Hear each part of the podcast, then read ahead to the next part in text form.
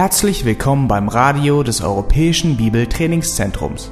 Unser Anliegen ist, dass der folgende Vortrag Sie zum Dienst für unseren Herrn Jesus Christus ermutigt.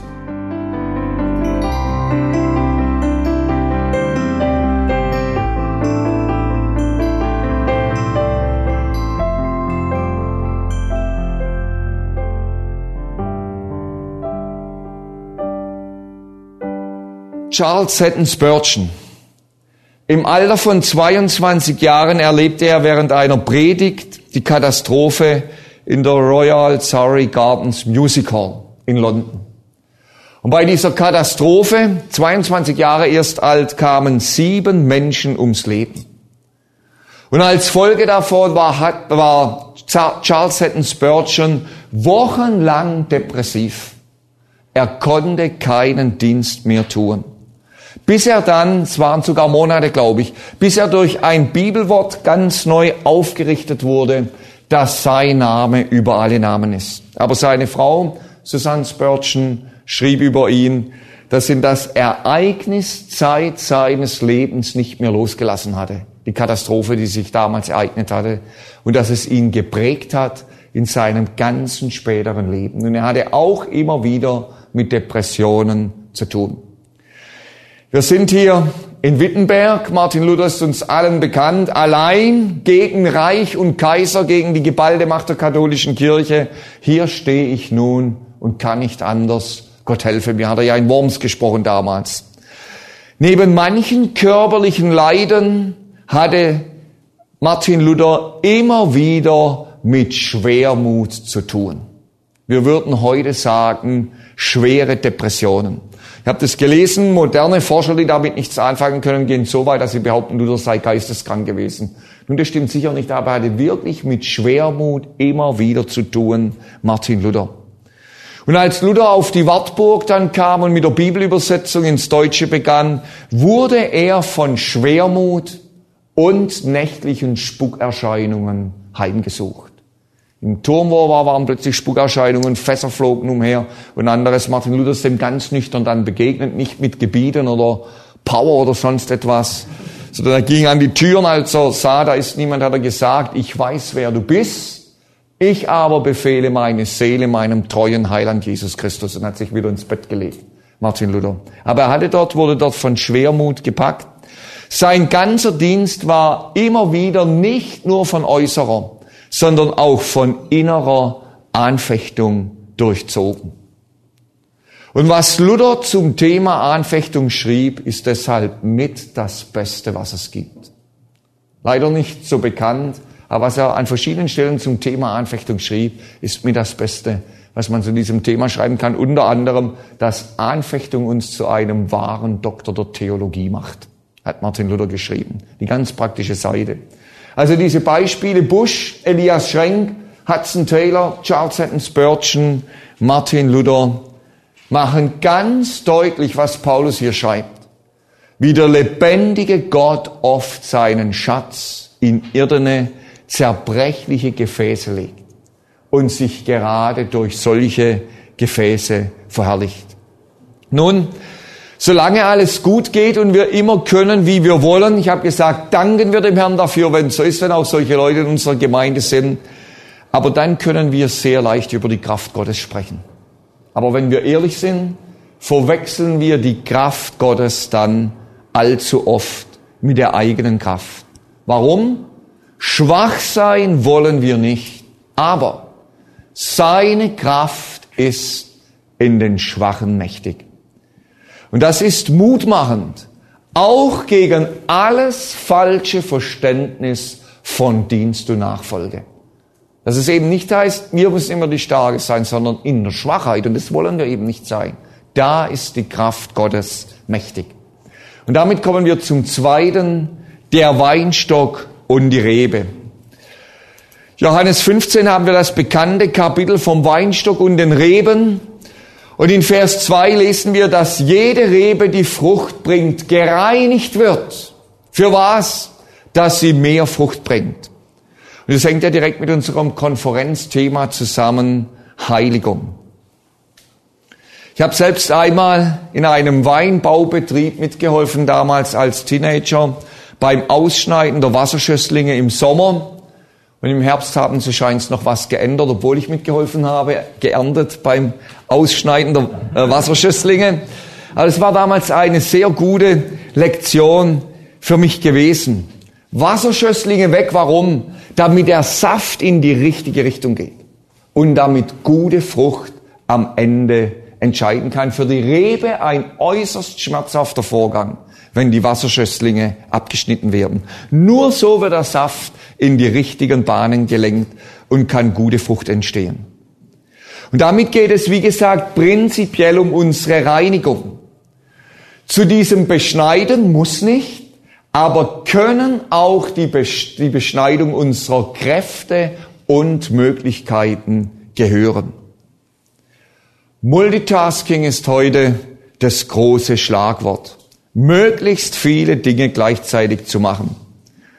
Der Ulmer Psychiater ähm, Manfred Spitzer schreibt in einem Buch über digitale Demenz, dass der Mensch nicht auf Multitasking angelegt ist. Das weiß man heute aus der Forschung heraus. Nicht auf Multitasking angelegt ist. Und ob wir es wollen oder nicht, stehen wir durch unsere Prägung in der Zeit, in der wir leben, in der Gefahr, auch in der Nachfolge und im Dienst ein frommes Multitasking zu betreiben. Möglichst viel Bälle gleichzeitig in der Luft zu halten, wie man so schön sagt. Und wir verwechseln oft Quantität der Arbeit mit Qualität der Arbeit. Wir verwechseln oft Aktivität mit Frucht. Und unsere Zeit mit ihren vielen Möglichkeiten birgt die Gefahr in sich, dass wir uns auch auf fromme Weise verzetteln. Und so kann der Herr auch unsere Kraft, unser Leistungsvermögen, unsere Belastbarkeit beschneiden, damit wir möglicherweise äußerlich gesehen weniger tun, aber dafür umso mehr tun, durch das bleibende Frucht entsteht. Der Saft in die richtigen Bahnen gelenkt wird. Und nicht, damit wir uns in allerlei Wasserschüsslingen verlieren und am Ende kommt geistlich gesehen nichts unterm Strich raus. Wir dürfen uns niemals mit anderen und ihren Möglichkeiten vergleichen. Ich weiß, was ich sage, ich kenne Brüder.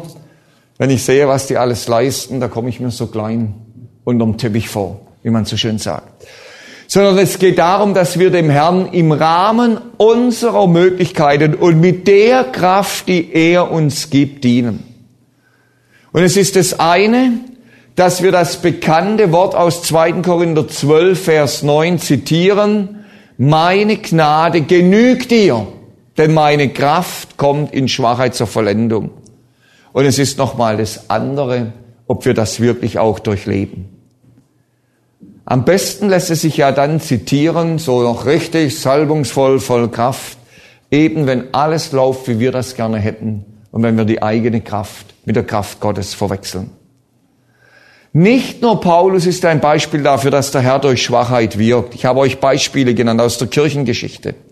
Und da sehen wir, wie seine Kraft oft in Menschen mit ihren Grenzen mit ihren Kämpfen und Anfechtungen, mit ihrer beschränkten Belastbarkeit besonders mächtig war. Wie erwähnt, für die Reinigung der Rebe von Wasserschösslingen dazu, dass die Frucht umso kostbarer wird. Und wenn diese Reinigung auch die Grenze unserer Kraft und Belastbarkeit beschneidet, das muss nicht so sein, weil wenn es nicht so ist, dank dem Herrn dafür. Aber dann hat es noch einen weiteren Aspekt. Ich habe vorher gelesen 2. Korinther 4. Vor 2. Korinther 4 kommt 2. Korinther 1, das wissen wir alle, aus der Mathematik. Und dort schreibt Paulus in Vers 8 und 9 eben, dass sie über Vermögen beschwert wurden. Über Vermögen. Nicht nur mit Vermögen, sondern über Vermögen. Und sie haben das Urteil des Todes bei sich gehabt. Wir wissen nicht sicher, war das die äußere Situation mit Verfolgung dieses Übervermögen oder war das ein möglicher Kräftezusammenbruch? auf was Kapitel 4 und 7 die erwähnten Stellen schließen lassen? Oder waren es äußere Umstände, die das eben eingeleitet haben, dass Paulus einfach nicht mehr über den sogenannten Berg hinweg gesehen hat? Und dann macht Paulus in 2. Korinther 1, Vers 3 bis 4 deutlich, wozu das führt. Gepriesen sei Gott, der Gott und Vater unseres Herrn Jesus Christus, der Vater der Erbarmungen und Gott allen Trostes, der uns tröstet in all unserer Bedrängnis. Und jetzt kommt ein Grund, damit wir die trösten können, die in allerlei Bedrängnissen sind, durch den Trost, mit dem wir selbst von Gott getröstet werden.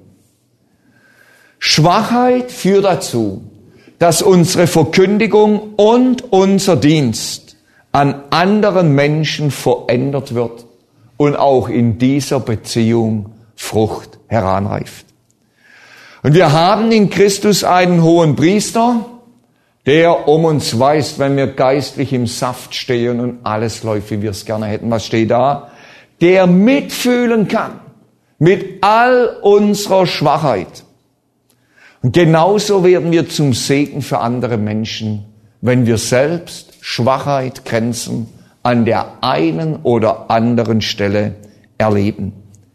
Ich sprach von frommem Multitasking. Weiß nicht, ob ihr euch schon mal Gedanken gemacht habt über den Dienst unseres Herrn auf dieser Erde, aber auf diesem Hintergrund ist es interessant. Er tat ausschließlich den Willen seines Vaters. Er wurde etwa 33 Jahre alt. Wie viel davon wissen wir von seinem Dienst? Er tat immer den Willen des Vaters, auch in den Jahren zuvor. Aber sein Dienst, öffentliches Wirken betrug dreieinhalb Jahre in diesen 33 Jahren.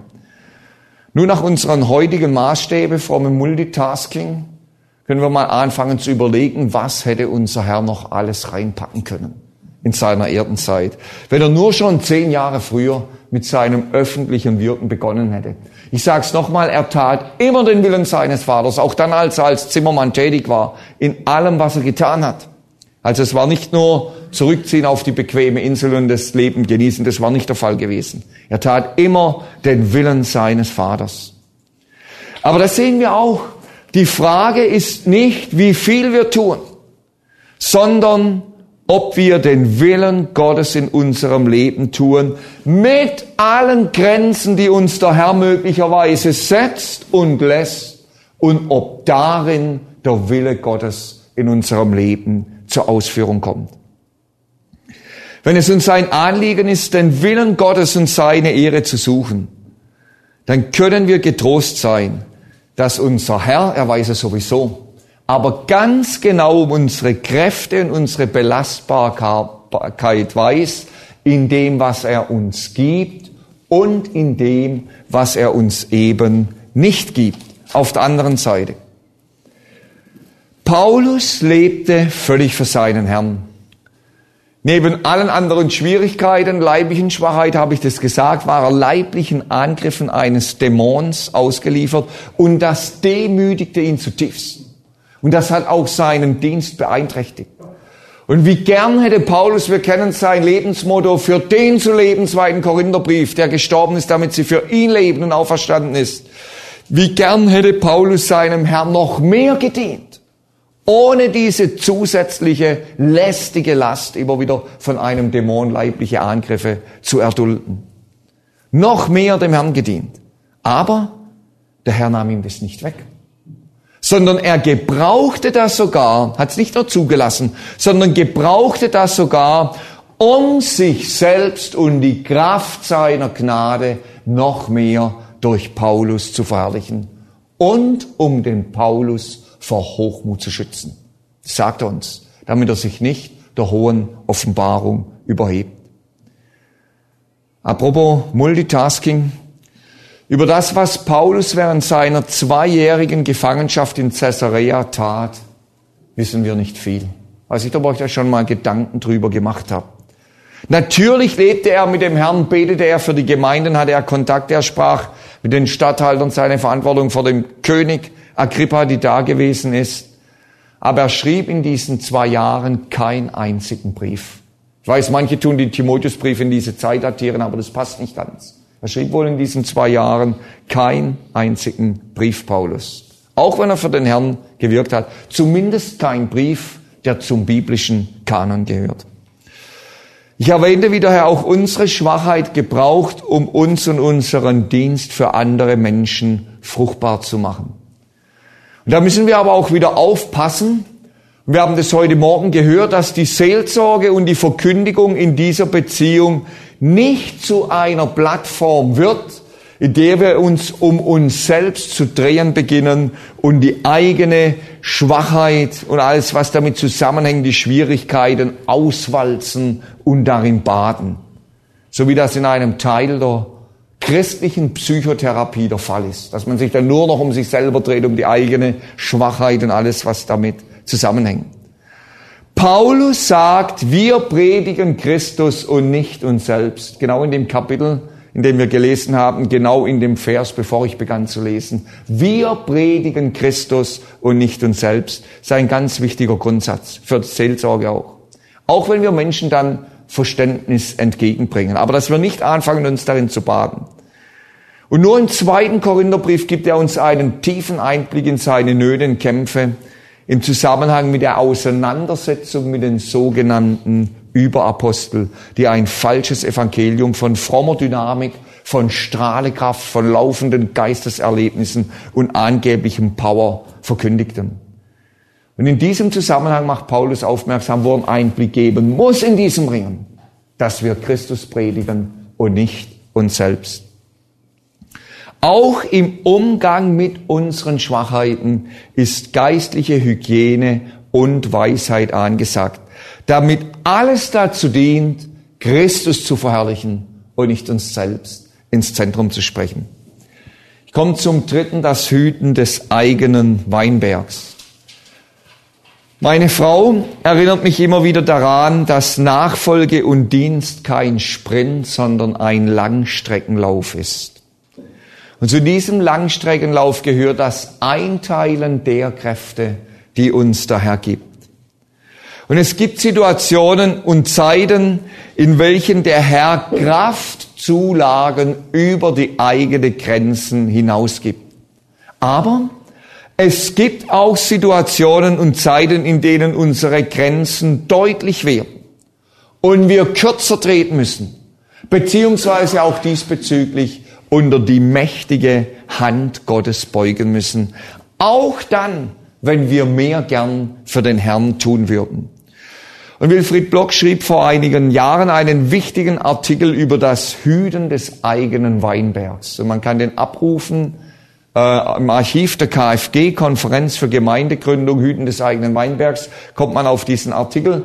Aufgrund von dem Bibelvers Hohelied 1,6 und dort klagt ja Schulamit darüber, dass sie ihren eigenen Weinberg nicht gehütet hat. Das ist ja ihre Klage, obwohl sie da über einen anderen gesetzt war. Ich kann diesen Artikel nur jedem Mitarbeiter empfehlen. Und er führt darin sechs Grundsätze auf, die wir in unserem Leben und Dienst beachten sollen. Und als fünfter Grundsatz nennt er Ausgleich und sportliche Betätigung. Ich werde gleich noch etwas dazu sagen. Und in diesem Zusammenhang möchte ich unsere kräftemäßige Grenzen und Schwachheiten anfügen, die auch zum Hüten des eigenen Weinbergs gehören, dass wir diese Grenzen einfach sehen, wo unsere Grenzen sind. Auch das gehört zum Hüten des eigenen Weinbergs. Wilfried Block schreibt in diesem Artikel, bei aller Hingabe an den Herrn dürfen wir nicht die Kerze an beiden Enden anzünden. Wir haben eine Verantwortung für unseren Körper und für unsere Gesundheit. Ich erwähnte vorhin Hudson Taylor und Spurgeon. Beide haben sehr viel für den Herrn gewirkt. Fleiß gehörte zu ihren geistlichen Tugenden. Aber beide hatten auch immer wieder wochenlange Erholung nötig. Und das noch ohne Telefon, ohne E-Mail, ohne den ganzen elektronischen Krimskrams, den wir heute haben. Spurgeon verbrachte im Sommer oft mehrere Wochen an der Meeresküste. Wenn ich mich richtig erinnere, war es in Frankreich gewesen. Ich glaube, sechs bis acht Wochen war er dort im Sommer, um sich zu erholen. Und auch Hudson Taylor war mehrmals wegen seiner Konstitution in wochenlanger Erholung, unter anderem auch in der Schweiz gewesen. Wochenlange Erholung. Wie erwähnt war Paulus in seinem Dienst wohl schon früh gealtert. Philemon brief der Alte.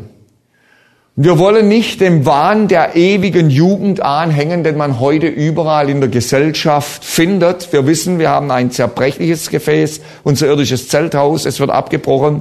Aber ein Einteilen unserer Kräfte und ein Akzeptieren unserer Grenzen, die uns der Herr gesetzt hat, gehört auch mit zu einem Leben, das ihn ehrt und das ihn verherrlicht.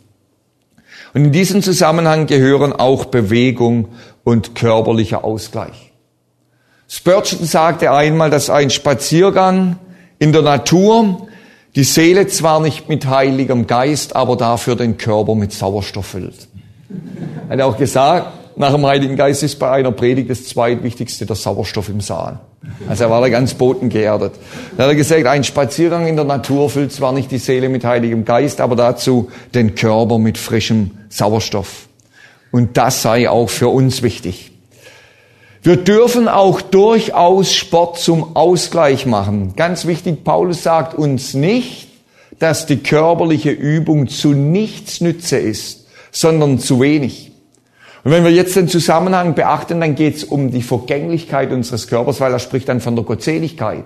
Und da geht es um den ewigen Wert, um die Vergänglichkeit unseres Körpers. Also die leibliche Übung hat nur einen vergänglichen Wert aber wenn ich Ausgleichssport zur Ehre Gottes treibe, damit ich meine Kräfte für Christus einsetzen kann, eben nicht, dass ich meine, ich kann mit 100 noch aussehen wie mit 20, sondern um meine Kräfte für Christus einzusetzen, dann ist das nicht verkehrt. Übrigens, der erwähnte Leiter der psychiatrischen Uniklinik in Ulm, Professor Manfred Spitzer in seinem Buch Digitale Demenz sagt, es gibt kein besseres Mittel, um geistlich rege zu sein, wie zu joggen. Sei das allerbeste Mittel, was man tun kann, um geistlich rege zu bleiben. Wenn Paulus seine langen Wanderungen hinter sich hatte, da brauchte er keinen körperlichen Ausgleich mehr. Müssen wir einen ganz großen Unterschied zur heutigen Zeit sehen. Den hatte er schon den ganzen Tag über gehabt. Ich habe noch alte China-Missionare gekannt. Sie mussten viel laufen, Interessant, viele von den alten China-Missionare wurden knapp an die 100 Jahre oder über die 100 Jahre. Damals die Liebenzeller Mission, deutscher Zweig ursprünglich der CIM gewesen von Hudson Taylor. Ich kannte noch selbst eine ganze Reihe solcher Missionare, die über 90 wurden. Mit was es genau zusammenhing, weiß ich nicht. Sie sagten, die Ernährung, die sie in China hatten und die vielen Laufstrecken, die sie zurücklegen mussten von einer Missionsstation bis zur anderen. Eben Paulus hatte seinen Ausgleich schon den ganzen Tag gehabt. Interessant auf seiner Rückreise von der dritten Missionsreise, da lesen wir in Apostelgeschichte 20, 13, wie er seine Begleiter mit dem Schiff von Troas nach Assos reisen ließ und selbst den Landweg zu Fuß wählte. Und es war ein Fußmarsch von circa 25 Kilometer. Wir wissen nicht genau, warum Paulus das tat. John MacArthur meint, er war unterwegs, um andere Gläubige zu unterrichten, die ihn begleiteten. Das ist möglich. Aber wir haben keinerlei Hinweis auf Reisebegleiter des Paulus an dieser Stelle.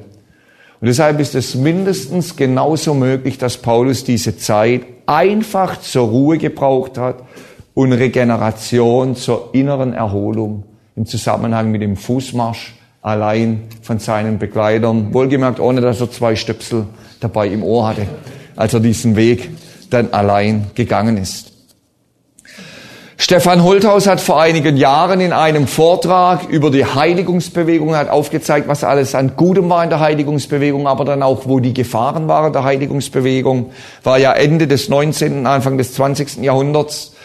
Und er hat in einem Vortrag darauf hingewiesen, dass in der Heiligungsbewegung damals möglichst wenig Schlaf als besonders geistlich und hingegeben galt. Die Kehrseite ist, dass es in der Heiligungsbewegung viele Probleme mit Nervenschwäche und frühem Tod gegeben hat. Auf der anderen Seite. Was die Bibel ablehnt, ist Faulheit und Müßiggang. Aber ausreichenden Schlaf hat nichts mit ungeistlich zu tun. Zumal wir in einer gefallenen Schöpfung den Rhythmus von Arbeit und Ruhe unterliegen. Dürfen wir nie unterschätzen. Und auch für alle, die im Dienst stehen, gilt das, dass wir einen Sechs-Tage-Rhythmus haben.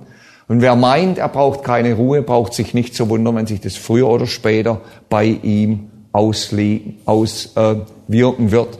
In einer gefallenen Schöpfung unterliegen wir dem Rhythmus von Arbeit und Ruhe. Früher habe ich auch Leute bewundert, die nur wenig Ruhephasen benötigten oder gar keine. Inzwischen habe ich aber in mehreren Fällen gesehen, welche gravierende Auswirkungen das nach Jahren nach sich ziehen kann. Und es ist ein Zeichen geistlicher Größe und nicht etwa Schwäche, wenn wir unsere Schwachheiten und Grenzen erkennen und in dem Sinn dazu stehen, dass wir sie aus der Hand des Herrn zu nehmen lernen, nicht mehr sein zu wollen, als wir sind und ein Ja zu dem zu haben, was uns der Herr gibt, beziehungsweise was er uns nicht gibt. Wir kommen zum letzten Punkt. Hoffnung lässt nicht zu Schande werden. Ich sprach davon, dass Paulus in seinem Dienst schon früh gealtert war. Von Hudson Taylor, wie er in älteren Jahren dann auch die Kräfte nachließen, seine Konzentrationsfähigkeit ließ danach, wenn auch immer noch tätig war, seine Belastbarkeit nahm ab. Trotzdem blieb der Schatz des neuen Lebens ähm, von den Sprüngen und Absplitterungen des irdenen Gefäßes unberührt. Aber das ist das eine, wie der Herr führen kann. Es gibt auch Beispiele, wie der Herr nach Jahren Schwachheit genommen hat und Kräfte erneuert hat. Ich möchte euch zwei Beispiele nennen. Den einen werde ich morgen früh wieder erwähnen, der nicht so bekannt ist. Charles Simon. Mit 47 Jahren verschlechterte sich sein gesundheitlicher Zustand erheblich. Und er tat seinen Dienst unter großer Schwäche weiter. Und im Alter von 60 Jahren verschwand diese körperliche Schwachheit plötzlich. Er hatte auch Probleme mit der Konzentrationsfähigkeit. Man wusste nicht warum, ohne sichtbaren Grund. Und das führte dazu, dass Simon anstatt einem geruhsamen Lebensabend, wie er sich das eigentlich ursprünglich gedacht hatte, noch 17 Jahre lang wieder kraftvoll im Dienst für seinen Herrn gestanden ist. Das zweite Beispiel ist uns allen vom Namen her wohl bekannt, Georg Müller. Anfang seines dritten Lebensjahrzehntes hatte Georg Müller mit großen körperlichen Problemen und Schwachheit zu tun. Er ging manchmal mit Magenblut und mit Schmerzen zum Dienst. Georg Müller, der Mann des Glaubens, hatte sogar Angst, dass er wahnsinnig würde. Anfang der 30er Jahre mit großer Schwachheit zu tun. Er war schon gläubig damals. Und auch er erlebte eine Erneuerung seiner Kräfte. Und in seinem Alter sagte er, dass es ihm in den 70er Jahren besser ging wie in den 30er Jahren. Dass er sich in den 70er Jahren besser gefühlt hat wie in den 30er Jahren. Und deshalb dürfen wir auch darum beten und die Hoffnung nicht verlieren. Der Herr kann auch psychische und physische Schwachheiten auch noch nach Jahren hinwegnehmen. Allerdings ganz wichtig, immer mit der Bitte, dass es um seine Ehre und seine Verherrlichung geht. Und auf der anderen Seite verherrlicht er sich auch in Gefäßen, die schwach bleiben, die ihre Grenzen behalten und wo er das eben nicht wegnimmt. Und wenn das bei uns der Fall ist, dann möchte der Herr, dass wir ein Ja finden wie Paulus. Meine Gnade genügt dir. Dreimal hat er gebeten, dass der Satansengel verschwindet meine Gnade genügt dir, denn meine Kraft kommt in Schwachheit zum Ziel.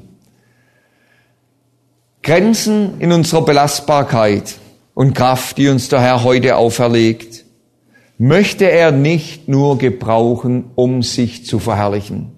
So wie Paulus lernen musste, dass er in Schwachheit mächtig ist. Zugleich möchte der Herr bei uns dadurch auch die Vorfreude und die Sehnsucht wachsen lassen, wenn er uns einmal vollendet. Und das gehört auch zu dem Hoffnung lässt nicht zu Schanden werden. Und dann werden wir ihm einmal dienen, ohne jede Einschränkung, ohne jede körperliche Ermüdungserscheinungen, ohne jeden Kräfteverschleiß in alle Ewigkeit hinein. Und das lesen wir in Offenbarung 7, Vers 15. Was unsere Grenzen und unsere Schwachheiten betrifft, möchte ich auch das Wort aus Psalm 126, Vers 5 anwenden. Die mit Tränen sehen, werden mit Freuden ernten. Und es ist nicht immer leicht, ein Ja zu Schwachheiten und den eigenen Belastungsgrenzen zu finden. Manchmal kann man es wirklich annehmen und dann macht es einem wieder zu schaffen. Aber wenn es unser größtes Ziel ist, in aller Schwachheit, in allem, was wir gerne tun würden und nicht können, dem Herrn zu vertrauen, ihn zu verherrlichen. Wir werden einmal darüber staunen, was er aus dem, was wir taten und was uns so wenig vorkam, was er aus seiner Ehre, aus, was, was er zu seiner Ehre daraus gemacht hat. Und ich glaube, dass unser Herr auch einmal alle Tränen abtrocknen wird, die in diesem Zusammenhang geweint wurden. Ich sprach am Anfang von den Spezialeinheiten Elitetruppe, von der Faszination dieser Männer, Leistungsvermögen, Belastbarkeit, die davon ausgeht. Und wenn wir uns ehrlich prüfen, finden wir ein ganz ähnliches Denken über Nachfolge und Dienst, nicht in der Bibel, aber dafür in unseren Köpfen. Und dieses Denken hat oft mehr mit unserem frommen Stolz zu tun, mit dem Geprägtsein von unserer Leistungsgesellschaft, wie mit dem, was die Bibel lehrt. Meine Schwester ist seit vielen Jahren als Missionsärztin in Afrika tätig an verschiedenen Plätzen. Sie hat einmal gesagt, als sie in Afrika dann mit ihrem Dienst begonnen hatte, musste sie erst einmal unterscheiden lernen, was deutsche Arbeitsmentalität ist und was biblische Arbeitsmentalität ist. Wir setzen das ja immer gleich. Geld schaffen bis zum Herzinfarkt, das ist biblisch. Ich bin ein Schwabe, ich darf das sagen, schaffe, schaffe, Häusle bauen. Geld, bis es nicht mehr geht. Und er hört, hört dann ja wüst auf, dieser Vers, Füße rausstrecken, dann verrecken. Also der hört ganz wüst auf, wenn man weiß, wie es weitergeht. Aber eben schaffen bis zum Herzinfarkt. Das ist die schwäbische Mentalität. Immer nur was umtreiben und zu schaffen haben. Das wird es einfach sehen. Es ist nicht unbedingt die biblische Mentalität. Wir sollen fleißig sein. Fleiß ist eine geistliche Tugend. Es geht nicht darum, dass wir uns ein bequemes Leben machen. Aber eben, wo sind unsere eigentliche Maßstäbe, die wir haben? Paulus musste ein Ja finden, auch zu dem, was ihm auferlegt blieb. Und aus diesem Grund ist es wichtig, dass wir uns mit Texten wie dem zweiten Korintherbrief befassen und sie so lesen, wie sie dastehen und nicht wieder über unsere fromm vorgeformte Lebens, äh, Lesebrille, wo dann automatisch Kraft und so weiter denken, das sei immer, dass wir können, wie wir wollen, so wie sie dastehen. Und nicht unsere selbstgemachte Sortiermaschine wieder einschalten, wenn wir es lesen lassen dass Schwachheit und Grenzen in unseren Kräften und Belastbarkeit eben nicht ein Zeichen von fehlendem Glauben ist, nicht ein Zeichen von fehlender geistlicher Qualität, wie wir oft meinen, sondern Paulus kannte das gut aus seinem eigenen Leben und Dienst. Und er macht uns darauf aufmerksam, dass Gottes Kraft in ganz besonderer Weise sich in Schwachheit verherrlicht. Und wir haben das gelesen in 2. Korinther 4, Vers 7 und in 2. Korinther 12, Vers 8 bis 10. Und damit möchte ich abschließen. Wir haben aber diesen Schatz in irdenen Gefäßen, den zerbrechlichen Gefäßen, damit das Übermaß der Kraft von Gott sei und nicht aus uns. Und dann die zweite Stelle. Und er hat zu mir gesagt, meine Gnade genügt dir, denn meine Kraft kommt in Schwachheit zur Vollendung. Sehr gern will ich mich nun vielmehr meiner Schwachheit rühmen, damit die Kraft Christi bei mir wohne. Dann beten wir noch miteinander. Herr Jesus, hab du Dank, dass du diesen Schatz deiner Herrlichkeit, deines Lebens in irdene Gefäße gelegt hast. Ganz anders, wie wir handeln würden, wenn es um Schätze geht. Und hab Dank dazu, dass du dich in ganz besonderer Weise in schwachen Menschen verherrlichst. Herr, gib, dass wir dir gehören, dir dienen, dass wir auch geistlich diszipliniert sind, aber auch ein klares Ja haben zu den Grenzen, die du uns setzt in unserer Kraft, in unserer Schwachheit.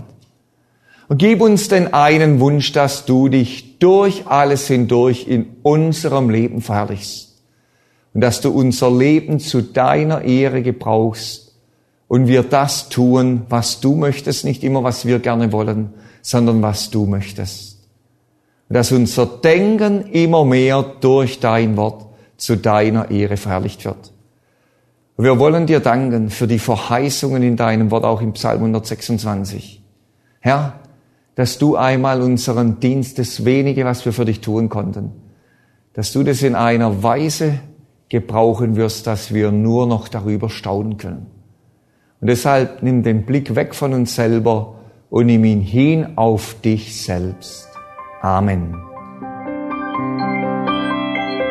Alle Vorträge unseres Programms, Bücher, DVDs und vieles mehr können Sie bei uns unter www.ebtc-media.org erhalten.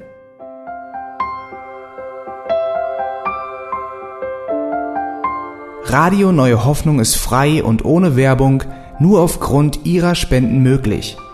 Wenn Sie weitere Informationen dazu finden möchten, wie Sie Radio Neue Hoffnung unterstützen können, besuchen Sie die Webseite www.rnh.de.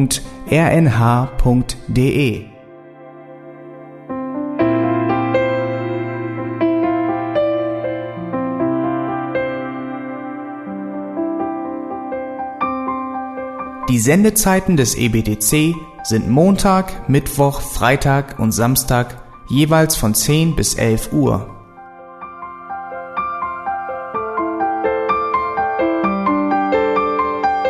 Sie finden uns im Internet unter www.auslegungspredigt.org. Eine E-Mail können Sie uns senden an radio@auslegungspredigt.org. Telefonisch erreichen Sie uns unter 0049 30 60 988 610. Unsere Postanschrift ist EBTC Havelländer Ring 40 in 12629 Berlin, Deutschland.